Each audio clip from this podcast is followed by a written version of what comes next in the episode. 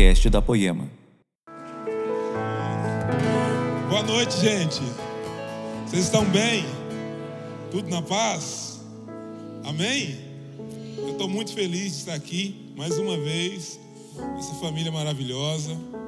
É, eu estava essa semana pensando quantas histórias com essa igreja.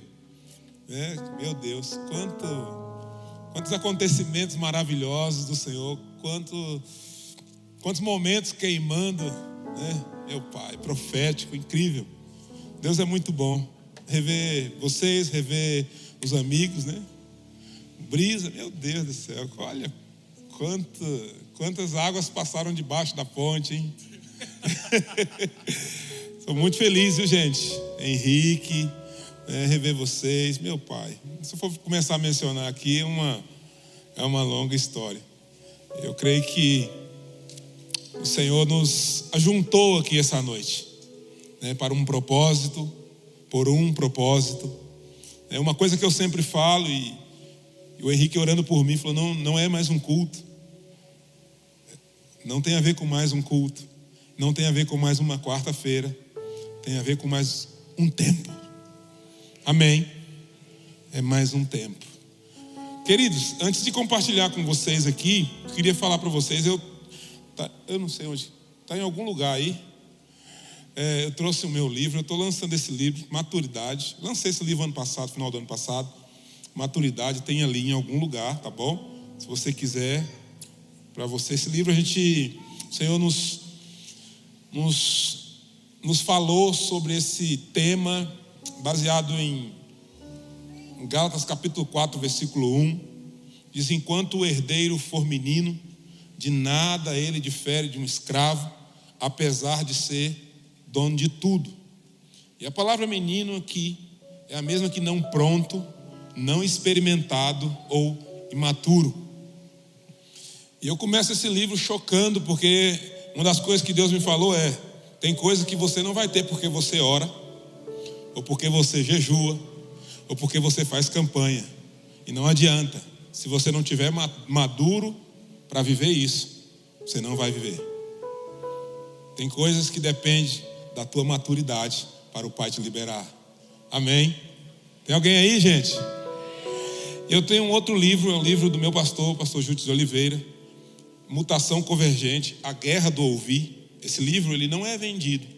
Esse livro é um propósito dele de abençoar a nação. E aí, se você quiser deixar lá uma oferta é, com a, o, o, recurso da oferta, reproduz mais livros, espalha e, e, e também é, ele abençoa missionários, né, que eles abençoam há mais de 20 anos, tá bom? Amém? Ok, eu acho que falar dessas coisas, você que está em casa aí, tem uma galera em casa aí, um abraço para vocês, Deus abençoe. Eu creio que o Deus que está aqui pode tocar aí também, pode falar com você aí também, pode tocar a tua vida aí também. Então fique muito tranquilo. Eu confio muito no Espírito Santo. Eu sei que aquilo que Ele não fizer, eu não serei capaz de fazer. Mas também eu tenho certeza de uma coisa: Ele não ia nos ajuntar aqui essa noite sem um propósito maior, sem construir algo em nossas vidas. Amém? Eu creio que essa noite ele vai colocar mais um tijolinho na construção que ele está fazendo em nossas histórias. Eu creio que essa noite ele vai acrescentar algo para nós em tudo que estamos vivendo, seja família, seja ministério, seja empresa, seja o que for. Essa noite ele quer acrescentar um tijolinho em nossas vidas. Você está pronto para isso? Aleluia! Glória a Deus! E eu estou muito feliz porque é, desde 2011 né, é, a gente tem uma relação com essa casa, com os pastores dessa casa, tem uma amizade com os pastores dessa casa. E uma das coisas que eu aprendi muito aqui mesmo, isso eu aprendi com a Poema, aprendi com o Leandro, eu aprendi com o Henrique, eu aprendi com os ministros dessa casa, foi sobre cinco ministérios. E eu penso que a igreja madura é a igreja que entende cinco ministérios. E quando você entende cinco ministérios com maturidade, nunca mais tem culto ruim. Sabia disso? Eu nunca mais participei de um culto, de um culto ruim depois que eu aprendi sobre cinco ministérios. Eu descobri que não existia culto ruim, existia culto que eu não entendia. Sabia disso?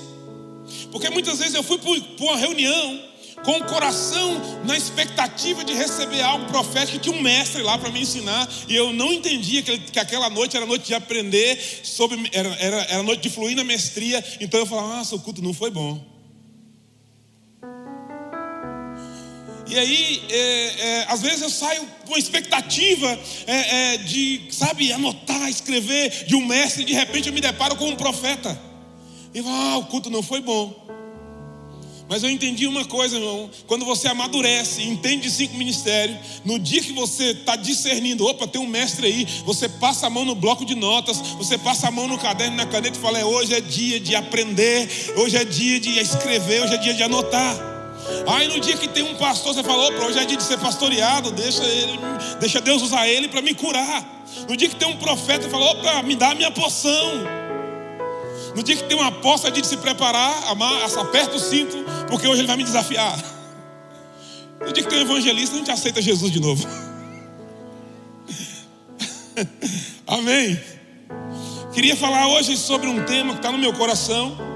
Já tem alguns dias que isso está no meu coração, mas eu, eu dou muita liberdade ao fluir do Espírito Santo. Às vezes o Espírito Santo ele dá umas pegadinhas, né, para nós, né? Ele vai, meu filho, vai aqui. E aí quando você está indo e falando, recalculando a rota, o GPS, e aí você fica, vai rapidinho, Espírito Santo, porque preciso, vai vir uma bifurcação, fica tranquilo. Então, eu queria falar hoje sobre distrações, amém? E eu queria que você Fosse comigo na palavra, Mateus capítulo 24, versículo 37.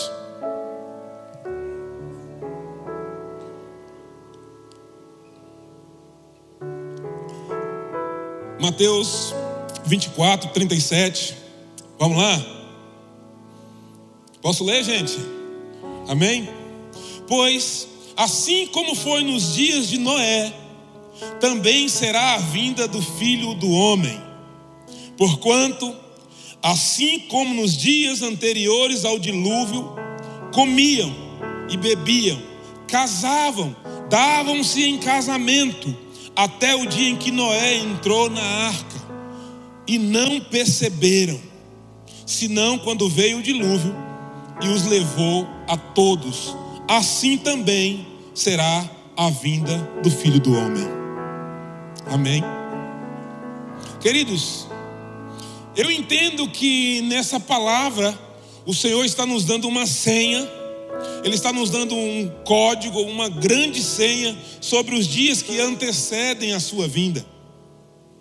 Eu penso que é, é, é uma espécie de código, é uma espécie de fica atento. E ele compara esses dias que antecedem a sua vinda como dias de Noé. Pensa que coisa incrível. Jesus dizendo que os dias que antecedem a sua vinda serão como semelhante aos dias de Noé. E aí ele faz uma grave denúncia. Uma grave denúncia. E a denúncia é que eu penso que ao mesmo tempo que é uma denúncia, também é uma grande alerta. E ele diz: é, naqueles dias os homens não perceberam algo. O povo não percebeu, não houve uma percepção. É, é, houve uma distração tão incrível que o dilúvio veio, levou a todos, melhor, que Noé entrou na arca, Noé construiu a arca, Noé falou da mensagem, aconteceu uma série de coisas, ninguém percebeu, o povo não percebeu, e o dilúvio veio e levou a todos. Aí sim, finalmente, a ficha deles caíram. Há muitos anos atrás, eu eu estava assistindo um filme, filme muito antigo, falava sobre a volta de Cristo. E aí houve um arrebatamento no filme. E depois do arrebatamento, uma TV chamou um cientista, um outro cara lá, e foi chamando um monte de gente que acreditava em coisas diferentes, chamou um pastor para eles explicarem na TV o que tinha acontecido no mundo. E aí cada um foi falando, ah, porque naves espaciais vieram e sumiram com as pessoas. E cada um foi dando a sua teoria, chegou no pastor. E aí o pastor chegou e falou assim: Isso já está escrito. Isso é o arrebatamento da igreja. Está na palavra. Que ia acontecer. Aí o entrevistador, isso no filme, viu gente? Falou assim: Mas pastor, você não deveria ter ido também? Aí ele falou assim: É verdade.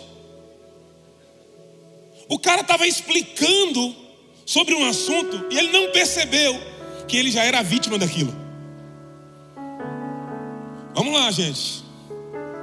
Então, o Senhor ele ele ele está denunciando, mas ele também está fazendo um alerta sobre a falta de percepção ou sobre a distração que acontecia naqueles dias. Ele está dizendo: nos dias que antecedem a minha vinda, serão dias semelhantes, serão dias parecidos.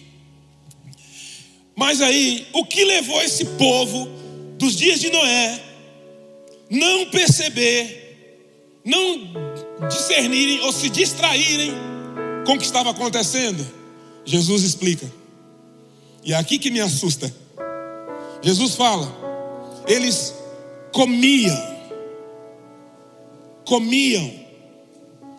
E esse comiam aqui, eu não creio que seja um comer de glutonaria. Era um comer de ter provisão. Era um comer de ter o que comer. E eu sei que essa palavra comiam para nossa geração é muito difícil de entender. Porque nós vivemos em um mundo que tem iFood. Nós vivemos em um mundo que tem supermercado. Nós vivemos em um mundo que tem mercearia, padarias. Nós vivemos em um mundo que tem trailers de lanche. Então é muito difícil entender a importância dessa citação de Jesus, dizer que eles comiam, porque parece uma coisa absolutamente simples. É ou não é? Uma coisa comum. Afinal de contas, para comer, para nós comemos, você precisa só apenas de um celular, ou ir na esquina, né? Ó, para você ver que coisa maravilhosa. Você termina um culto e as igrejas, a maioria, tem uma lanchonete, uma cantina. Então, entender o que Jesus quis dizer aqui é muito difícil para a nossa geração. Eles comiam, uau, motivo que distraiu o povo naquela época: comer. Mas por que comer poderia distrair uma geração? Porque comer nessa época não era algo tão simples como hoje. Mas comer nessa época era, eles tinham provisão. Provisão. Fica aí. Olha que coisa. Imagina que ter provisão poderia distrair um povo. E aí, o Senhor continua dizendo: eles bebiam. E para nós também é uma coisa muito simples: aguinha, água mineral. A pior das hipóteses, uma torneira. Mas eu estou falando de beber em um mundo que nunca tinha chovido. Deu para entender? Então nós estamos falando de, be de bebida em um mundo onde ainda não tinha acontecido chuva. Então não era algo tão simples era também uma espécie de favor de Deus. Beber, ter o que beber nos dias de Noé, ter o que beber em um mundo onde não tinha chuva, era viver debaixo de um favor. Deu para entender? E aí, o Senhor continua dizendo: eles casavam. Olha que incrível! Casavam. E casar nesse tempo era algo tão incrível que os pais tratavam disso, era uma espécie de negócio. Casar não era como hoje, que lá no Espírito Santo, aqui não é assim, graças a Deus, a igreja paulista é outro nível. Mas lá no Espírito Santo, você descobre pelas redes sociais. Fulano casou com outro. Ó, oh, que legal. Não, estamos casados. É uma coisa tão simples, né? Assim como casar ficou simples, divorciar também, que é a mesma proporção. Não é verdade? Mas nós estamos falando de um mundo completamente diferente. Nós estamos falando que nesse mundo aqui, casar era uma grande realização de sonho. Casar nesse mundo era realizar um grande sonho.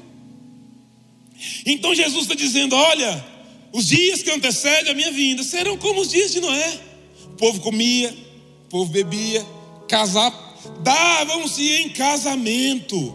Meu Deus, davam em casamento. Outra coisa muito incrível, era um dos objetivos dos pais então, quando um pai conseguia dar em casamento ou casar os seus filhos, ele tinha alcançado o objetivo. Hoje seria como um pai que trabalhou, ralou, uma mãe que trabalhou e pagou a faculdade do filho, e finalmente o filho agora tem um diploma de uma faculdade. Uau, que grande realização! Agora, irmão, sabe o que, que me escandaliza nesse texto? É uma pergunta que eu fiz para mim, e eu queria fazer como o apóstolo Paulo faz o que eu recebi do Senhor, com toda generosidade, eu vos entrego. Onde está o pecado nas coisas que Jesus falou? Opa, vamos pensar? Cadê o pecado? É pecado comer? É pecado beber? É pecado casar? É pecado dar-se em casamento? Onde está o pecado aqui? Então, já entendi. O que o Senhor está dizendo é que os dias de Noé, o povo foi distraído com coisas lícitas. Coisas lícitas. E isso, irmão, é uma loucura. Porque se você for pensar, o que Jesus está mencionando aqui é que o que distraiu o povo foi realizações, foi provisão, foi grande favor, foi alcançar objetivos. Não tem pecado em casar, não tem pecado em dar-se em casamento, não tem pecado em beber, não tem pecado em comer, mas essas coisas lícitas em tempos propositais, distrair o povo e eles não perceberam o dilúvio.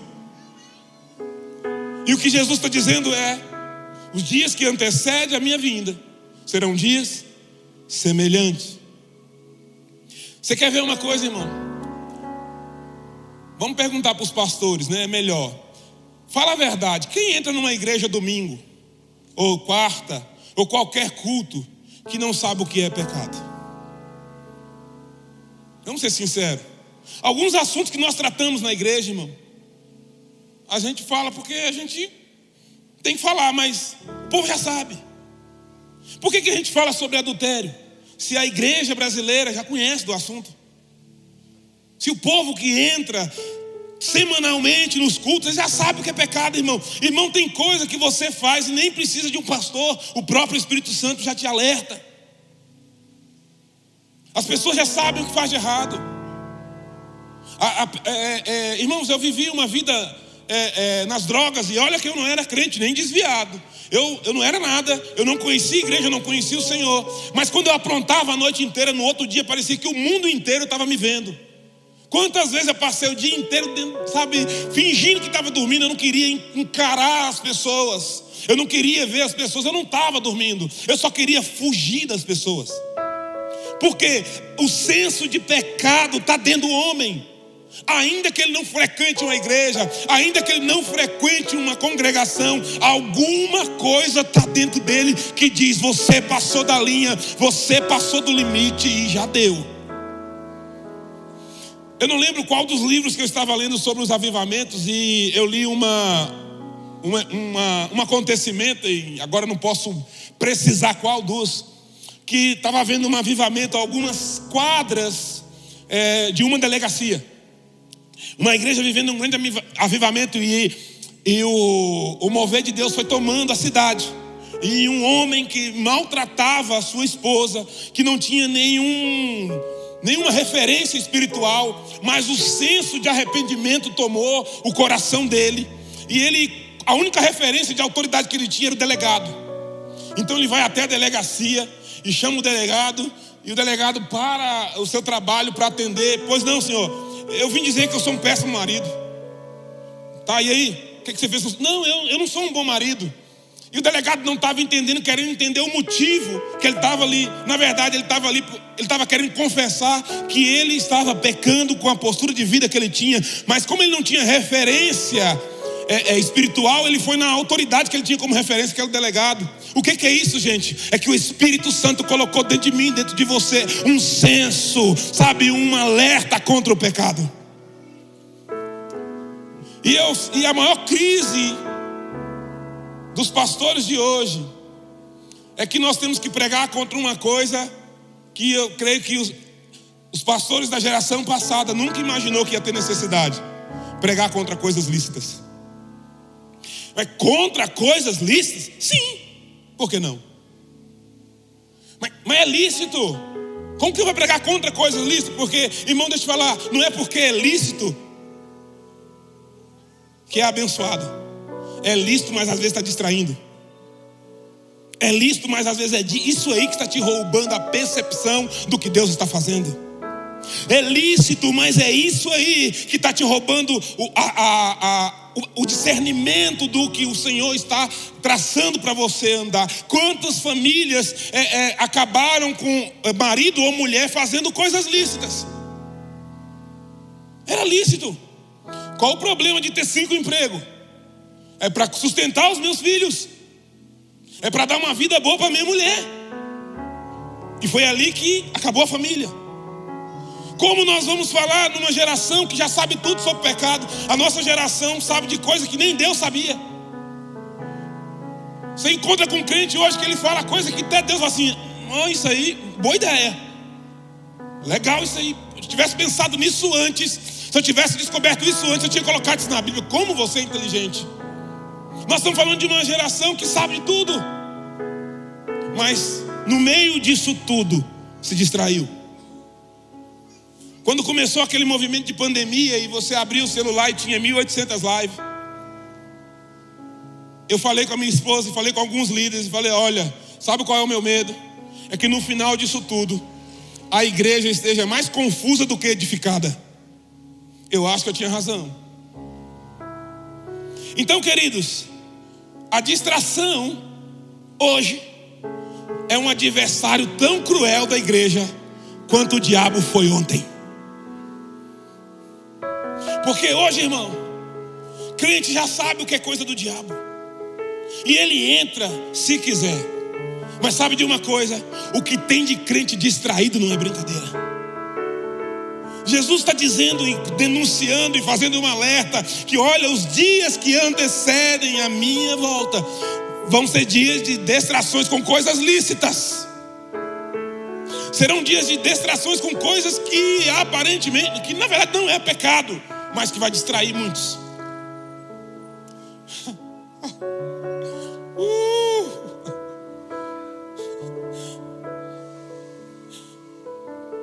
Não é pecado.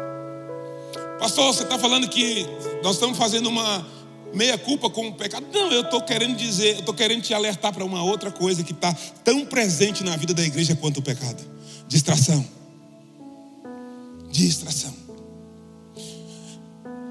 É, se nós entendêssemos o que Salomão está dizendo sobre tempo, nós lidaríamos com o tempo de outra maneira.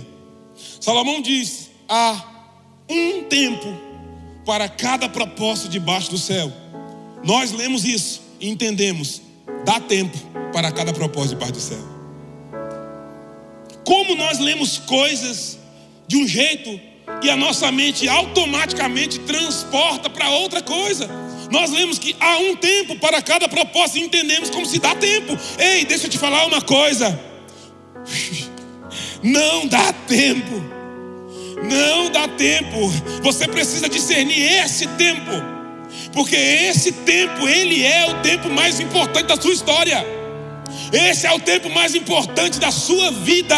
Eu preciso que você entenda isso. Esse é o tempo determinante. O teu futuro está em jogo hoje. É hoje. Mas queridos, a distração ela está aí sabe, batendo a porta, cercando a igreja. Quantos crentes estão distraídos com tantas coisas? Meu Deus do céu, não dá nem tempo de falar. Porque se nós vamos pegar aqui o nível de imaturidade, como as pessoas estão gastando seu tempo com as distrações ridículas e bizarras. Não, irmão. O tempo do propósito, o tempo de viver o propósito está correndo, nós não podemos mais perder. Mas eu queria pontuar pelo menos três coisas que têm distraído a igreja. E uma delas é o entretenimento. Lucas capítulo 2, versículo 41 a 45. Lucas 2, 41 a 45. Diz assim: Todos os anos, seus pais iam a Jerusalém para a festa da Páscoa. Quando ele completou 12 anos de idade, eles subiram para a festa, conforme o costume. Terminada a festa, voltando seus pais para casa, o menino Jesus ficou em Jerusalém sem que eles percebessem. Meu pai.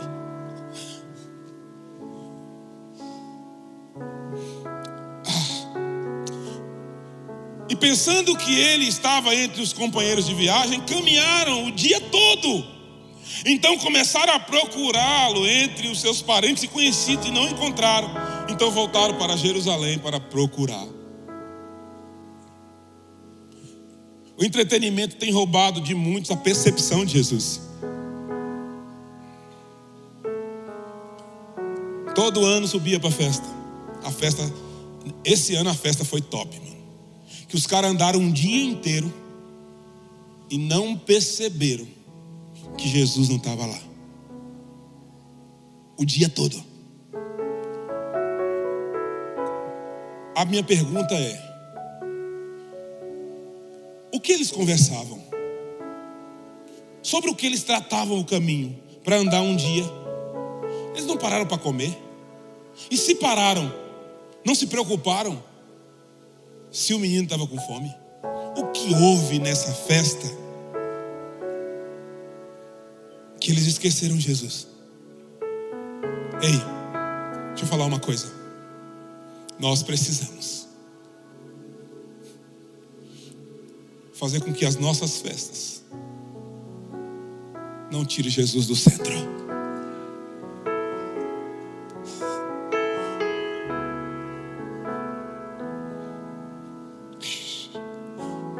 Eles não perceberam eles não perceberam que Jesus não estava. Mas não foi uma coisa de duas horas, foi um dia inteiro. Agora, eu gosto de encarar a Bíblia com um pouco de realidade, sabe? Então eu fico pensando, um dia, você é um jovem, você é uma jovem, você está noivo, e aí vem um anjo e anuncia uma gravidez. E ele anuncia uma gravidez, eu imagino o surto, né? A loucura. Como assim? Eu estou grávida, mas não tive relação. E aí, resumindo a história, olha, isso que está aí foi o Espírito Santo que gerou.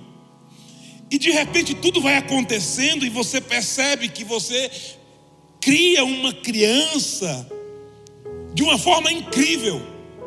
Eu imagino que o que deveria ter acontecido aqui era que José e Maria deveria ter um zelo por esse menino, porque não era uma coisa comum.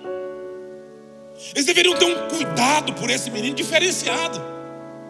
Nós estamos falando de, de uma coisa milagrosa. E nós não estamos falando de uma coisa milagrosa no mundo atual, estamos falando daquela época.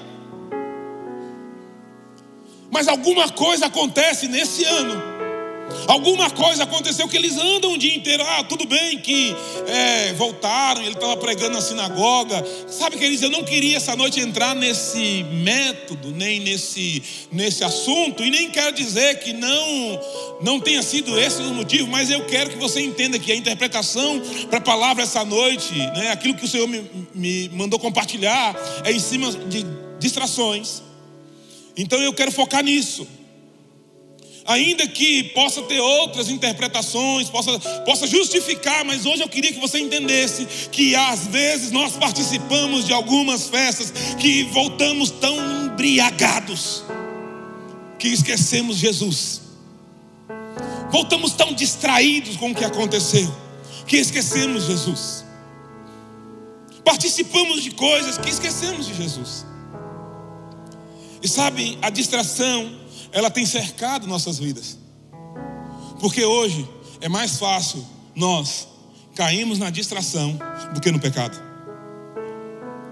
Talvez você discorde.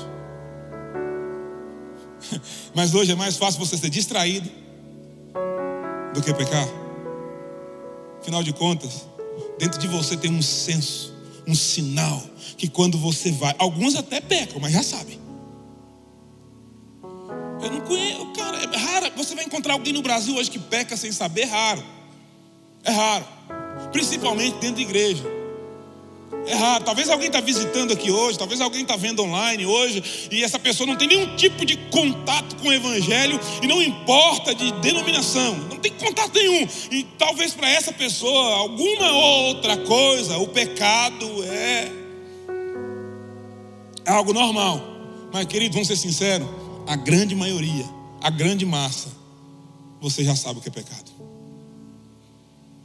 Mas discernir a linha entre o discernimento e a distração é o nosso grande desafio. Em todas as áreas. Então, uma outra coisa que eu queria falar hoje é sobre distrações. É o livro de Esté, no, versículo, no capítulo 1, versículo 5. É, Para mim, um grande apontamento do Senhor e da igreja. A Bíblia fala que, terminando esses dias, o rei deu um banquete, uma festa no jardim interno do palácio. Essa festa durou sete dias. E por incrível que pareça, essa festa era diferente de todas. Porque nessa festa, qualquer pessoa podia participar. E aí, se você vai estudar história, seja ela bíblica ou história, você vai perceber, Esté capítulo 1, versículo 5, você vai perceber que os reis, eles não faziam festa para todo mundo, eles faziam festa para convidados. Mas essa festa me parece um apontamento, me parece algo profético. Essa festa especificamente, qualquer pessoa podia participar. Tem versões que vai dizer qualquer um, tem versões que vai dizer do mais rico ao mais pobre. Então essa não era uma festa comum. Me parece a festa do Rei Jesus. Que qualquer um pode participar, desde que queira. Amém. Mas, no versículo 9 até o 12 do mesmo capítulo 1, enquanto a festa do rei estava acontecendo, a rainha Vasti também decidiu fazer uma festa. Só que a festa dela não era como a festa do rei. A festa dela era uma festa selecionada. Era uma festa para mulheres convidadas. E aí, durante a festa do rei, o rei tomou uma decisão. E a decisão é: eu quero que a rainha Vasti venha na nossa festa, para que eu possa mostrar a glória do meu reino pela beleza da rainha Vasti. Para mim, isso aqui é a igreja. E aí foi convidar a rainha Vasti. E sabe o que acontece? Vasti disse que não iria. Eu não vou. Como assim? Não, eu não vou. Pode dizer ao rei que eu não vou. Motivo. Eu tenho a minha festa. Então eu não vou participar da festa do rei.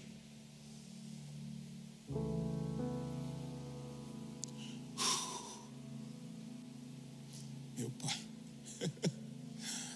Meu Jesus.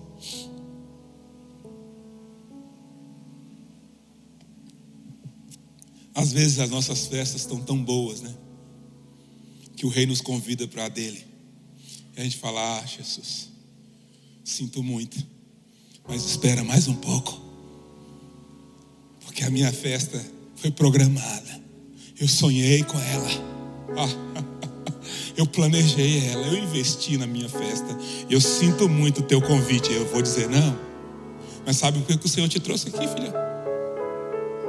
Porque Ele quer que você, enquanto há tempo, enquanto dá tempo, coloque um fim nessa festa, porque o rei não quer cortar teu acesso.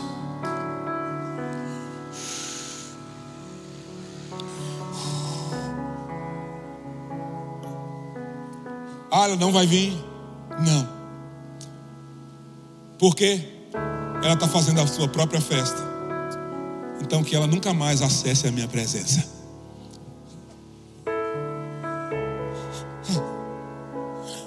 Ela não tem mais acesso.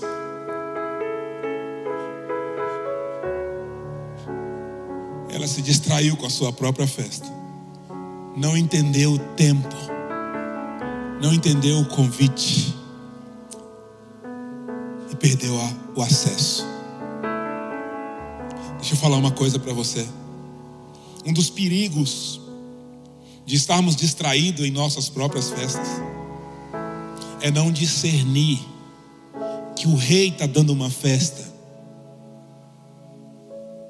Um dos perigos de investir, eu imagino, eu imagino Vassi recebendo aquele convite, não, eu tenho um plano. Eu imagino Vassi é, é, recebendo aquele convite, não, mas eu, eu me programei para isso, eu investi nisso. Deixa eu te falar uma coisa.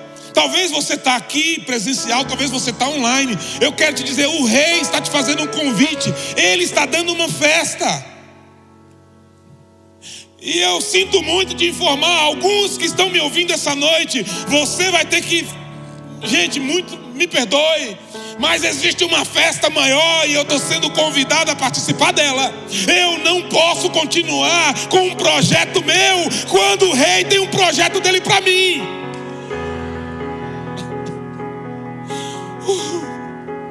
Por que, que muitos estão perdendo acesso? Porque você prioriza o seu projeto e rejeita o convite do rei. Você está distraído em suas próprias festas. Estamos nos distraindo nos nossos projetos. Estamos nos embriagando com aquilo que sonhamos, com aquilo que projetamos para nós. E em algum momento dá um choque em algum momento dá um choque de agenda. Em algum momento dá um choque. E o rei fala: Peraí, cadê? Eu quero revelar a minha glória, a glória do meu reino, através da rainha Vasti. Chama ela. Como? Não é possível.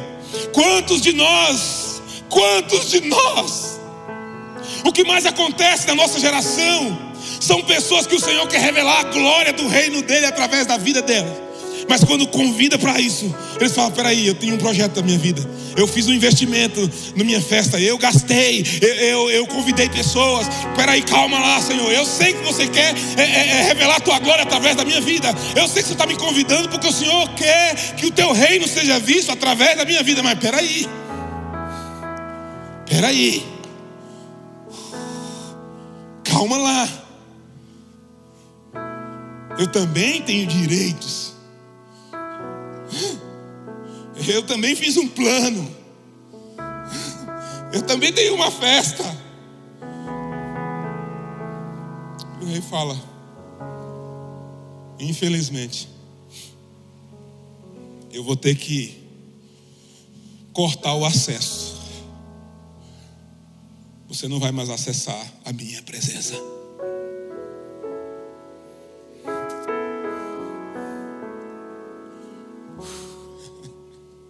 Quantas pessoas estão formando suas histórias em cima de suas próprias festas? E o rei está aqui na paralela, fala assim: filhão, filha, você sabe, eu tenho um convite. Mas sabe uma notícia boa que eu tenho para você? Para nós, é que essa noite não é uma noite de notificar a, tua perda de acesso. Pelo contrário, essa é uma noite de convite. Essa noite é um convite. É como se o rei estivesse dizendo: Filha, muito bom, muito legal, que interessante. Mas eu agora gostaria que você tivesse um outro propósito nessa história. E o propósito é: eu quero revelar o meu reino, a glória do meu reino, através da tua beleza, através da tua vida. Vem. Vem. Você precisa sair daqui pronto. Para o rei falar assim: encerra a sua festa, porque eu quero te usar na minha.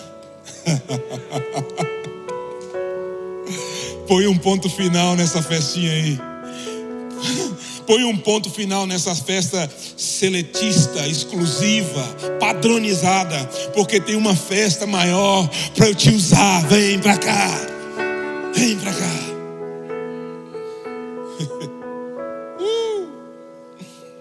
Uma coisa que tem distraído, uma outra coisa que tem distraído muito nossos dias, a nossa geração, é o básico.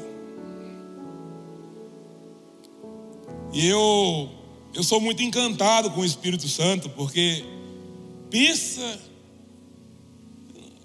até diminuir falar que o Espírito Santo sabe fazer as coisas, né? Na verdade, não consegue expressar isso. Mas a, a, a, última música que o Brisa cantou aqui tem muito a ver com isso aqui.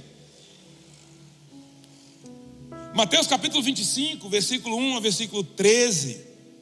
Vocês conhecem isso, esse texto? Fala da parábola das dez virgens. E o que que isso tem a ver com distração? E na verdade, durante um tempo, esse texto foi uma crise para mim. Esse mais alguns. Porque a Bíblia fala que as dez virgens é, pegaram suas lamparinas e foram encontrar com o noivo. E um detalhe nesse texto é que me deixava em crise. Qual o detalhe? O noivo atrasou. E eu entrava em crise porque eu achava muito injusto taxar prudente, né, deixar de fora, quando na verdade o atraso foi do noivo. Assim como eu entrava em crise, quando eu lia a outra passagem que a Bíblia diz que Jesus de longe avistou uma figueira cheia de folhas e aproximou dela para comer, e não tinha figo, e amaldiçoou a coitadinha da figueira até a raiz. Detalhe: não era tempo de figo. Não é possível. Como assim? E um dia, eu nas minhas loucuras, eu, preciso entender isso. É, é, tá muito, não, não, não tá, tá difícil de engolir isso aqui. O Senhor falou comigo, Kleber, sacrifiquei uma figueira para deixar para vocês uma mensagem. Em algum momento da sua vida, a circunstância e a vida vai exigir um pouco mais. E se você não tiver, tum, aí está o ponto decisivo. Quando eu pensei nisso, e essa parábola das dez virgens, e cinco ficaram as bonitinhas, imprudentes, as tops, e cinco as imprudentes, aquelas que ninguém quer ser. Mas a verdade, o atraso foi do noivo. Mas aqui está mais uma clara mensagem do Senhor. Em algum momento, a vida vai exigir um pouco mais. E nesse momento, se você não tem, sinto muito.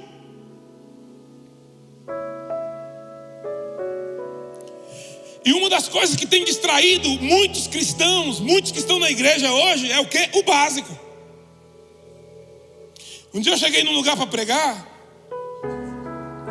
e eu não vou citar é, o livro que eu pedi para o pessoal abrir.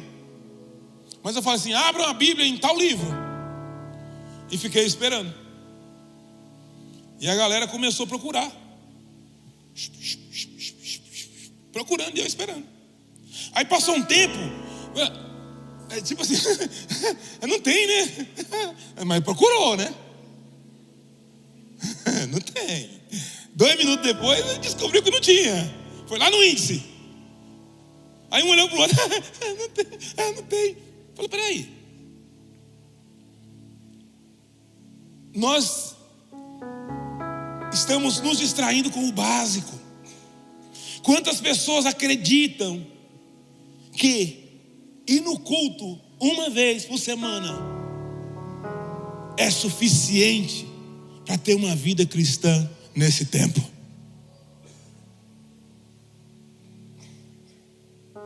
Muitos pensam que abrir uma Bíblia e ler quando o pastor manda é o suficiente. Outros acreditam que orar para dormir é o suficiente, ou para acordar para o dia ser bom. Eu costumo dizer que tem crente que consegue servir mais aos problemas do que a Jesus. Porque, irmão, tem crente que Jesus não pode aliviar a vida dele, porque se aliviar, ele põe uma pedra ali e vai viver a vida. Eu acho que o Renan e a Joyce conheceram, tinha um rapaz na nossa igreja, pensa num cara bom. Aquele cara desempregado era uma bênção. Mas pensa num cara que não podia arrumar um emprego. O cara arrumava um emprego, sumiu. E o cara era um evangelista nato. Ele nunca chegava na igreja sem, uma, sem um grupo atrás dele. Sempre. Mas desempregado, Henrique.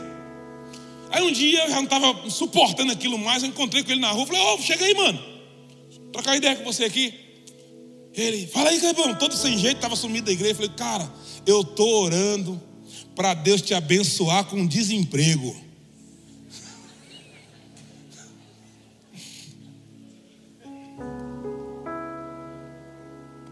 Que isso? Que isso? Falei, mano, você desempregado é uma benção, mano. Mas quando você começa a trabalhar, velho, você não sabe ter um, você não consegue ter um emprego, cara. Irmão, tem crente que ele não ora por causa de Jesus, ele ora por causa do problema. Tem crente que não congrega e não adora Jesus, ele adora a circunstância. E se não tiver um probleminha para motivar ele, ele não ora, ele não busca, ele não, não faz nada. Ele nem lembra que existe igreja, muito menos pastor. Porque para alguns, pastor é o delegado de plantão.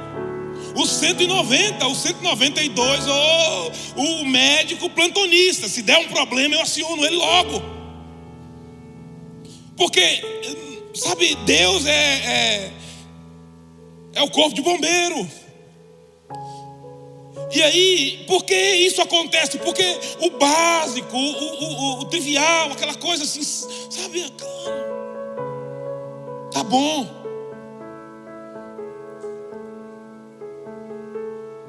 E tomara que, tomara que a nossa igreja nunca acabe a unção. Tomara que o nosso pastor nunca deixe de ser um homem de Deus. Porque se isso acontecer, coitado de mim. Ah, meu Deus do céu, o que seria da, da, da, minha vida se o Leandro, o Henrique, o Brisa não fossem homem de Deus? Ainda bem, glória a Deus. Continua assim. Ei, o básico tem distraído muitos crentes. Sabe? Só que a vida, irmão, deixa eu te falar uma coisa. Em algum momento, a vida te coloca numa bifurcação. E se você não tem algo mais, a porta vai fechar. Eu estou falando para uma geração que precisa entender algo muito sério para esses dias. Se você pega a Bíblia, Mateus capítulo 24 e começa a ler, você vai entender que essas coisas estão aí. Eu vi um surto dos crentes quando começou uma guerra na Ucrânia e eu fiquei assustado com os crentes. Porque ou a gente não lê a Bíblia, ou a gente não crê no que lê. Porque para mim não tinha novidade nenhuma. Só está acontecendo o que está na Bíblia. Só que parece estranho. Parece estranho as coisas da Bíblia acontecer.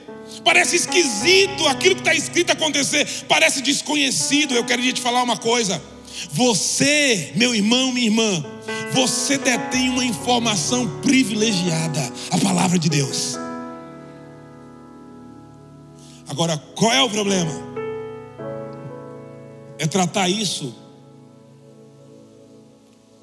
como algo extremamente simples, básico. Ah, Senhor, vamos lá. Você já parou para pensar? se você trata a Bíblia como você tratou a, a sua. É, é, como é que é? É monografia? É? É, é? Como é que é? Da faculdade. Já para pensar? Se você tratasse a palavra de Deus com o mesmo zelo e importância, quem você seria? Já parou para pensar se nós tratássemos oração como nós cuidamos do Instagram? Quem seríamos? Ei, eu queria te falar uma coisa essa noite. O Senhor nos ajuntou aqui para sacudir falar assim: Ei, desperta tu que dormes. Desperta tu que dormes. Levanta resplandece. Vamos, vamos, é chegada a hora. Não dá para viver do básico. Ei, vai vir um grito aí. Olha quem vem lá. Olha quem vem lá, e nessa hora não dava para falar, mas eu ia na igreja uma vez por mês quando eu conseguia. Não, nessa hora eu falei assim: eu tenho azeite de sobra, eu sei que aquela, aquela poção, aquela medida, pelo programado daria, mas sabe de uma coisa? Eu decidi carregar um pouco mais. Eu decidi viver algo a mais. Eu decidi servir um pouco mais. Eu decidi amar um pouco mais. Eu decidi adorar um pouco mais. Eu decidi orar um pouco mais. Eu decidi conhecer um pouco mais. Eu quero te dizer, irmãos, que existem poções que nos trouxe até aqui, mas não serão suficientes para nos levar para a próxima fase.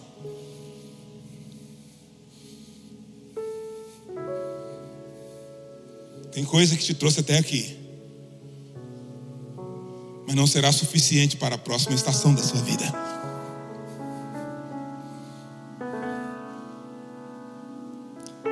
Não, não era sobre isso. Eu não queria falar, não estava no plano de falar sobre isso, mas eu queria te fazer pensar.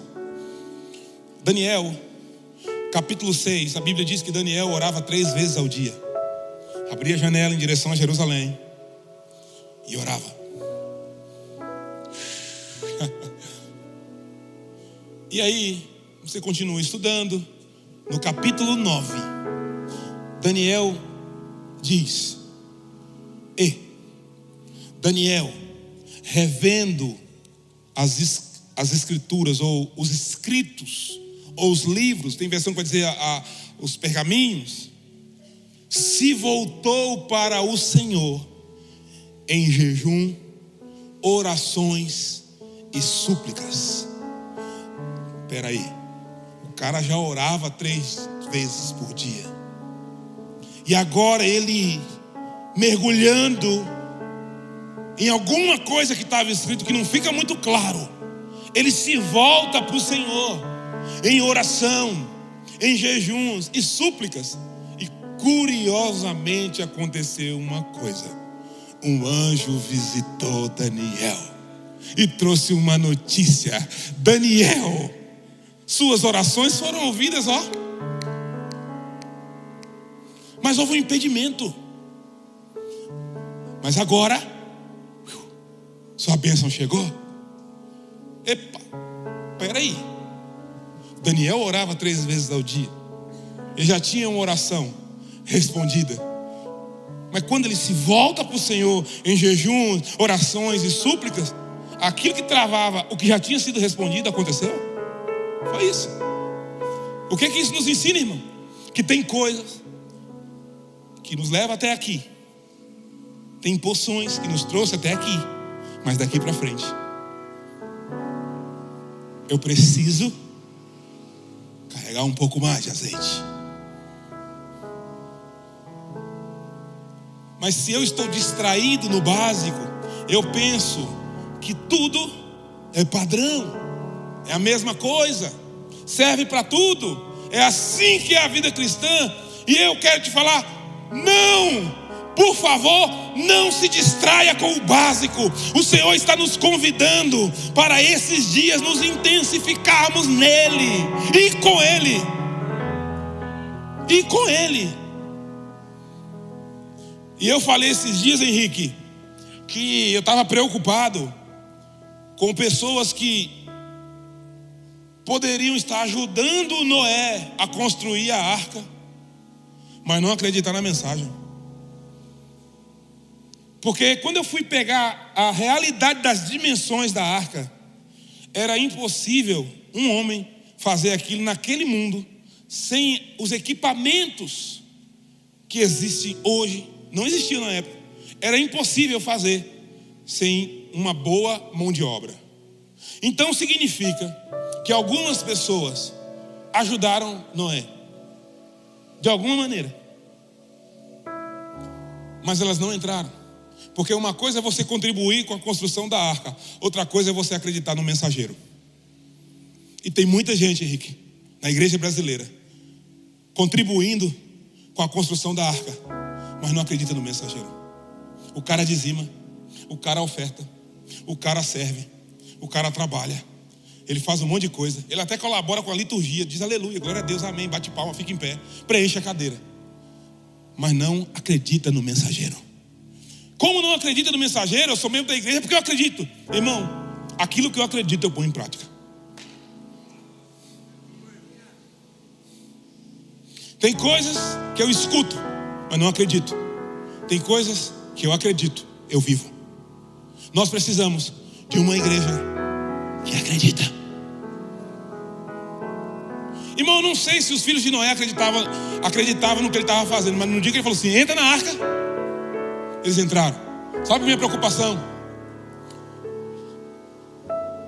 É um casal de porco conseguindo nos nossos dias o que muitas pessoas não estão conseguindo.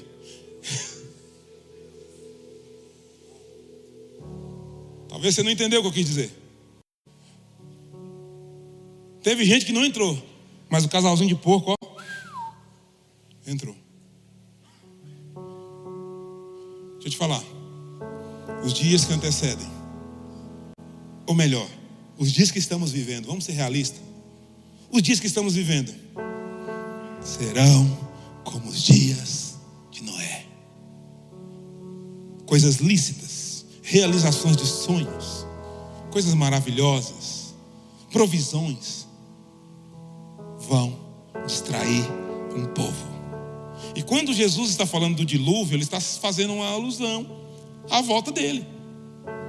Não está falando que vai haver outro dilúvio, ele está fazendo uma comparação, falando, olha, do mesmo jeito que o dilúvio veio, e o povo não percebeu porque estavam distraídos com coisas lícitas, eu vou voltar. E muitos não vão perceber. Por quê? Coisas lícitas. Eu queria orar com vocês.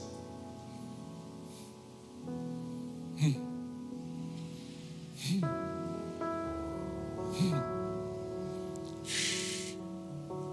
Hey.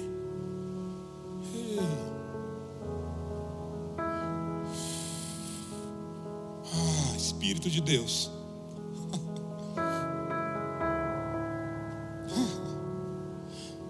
Eu te peço que essa noite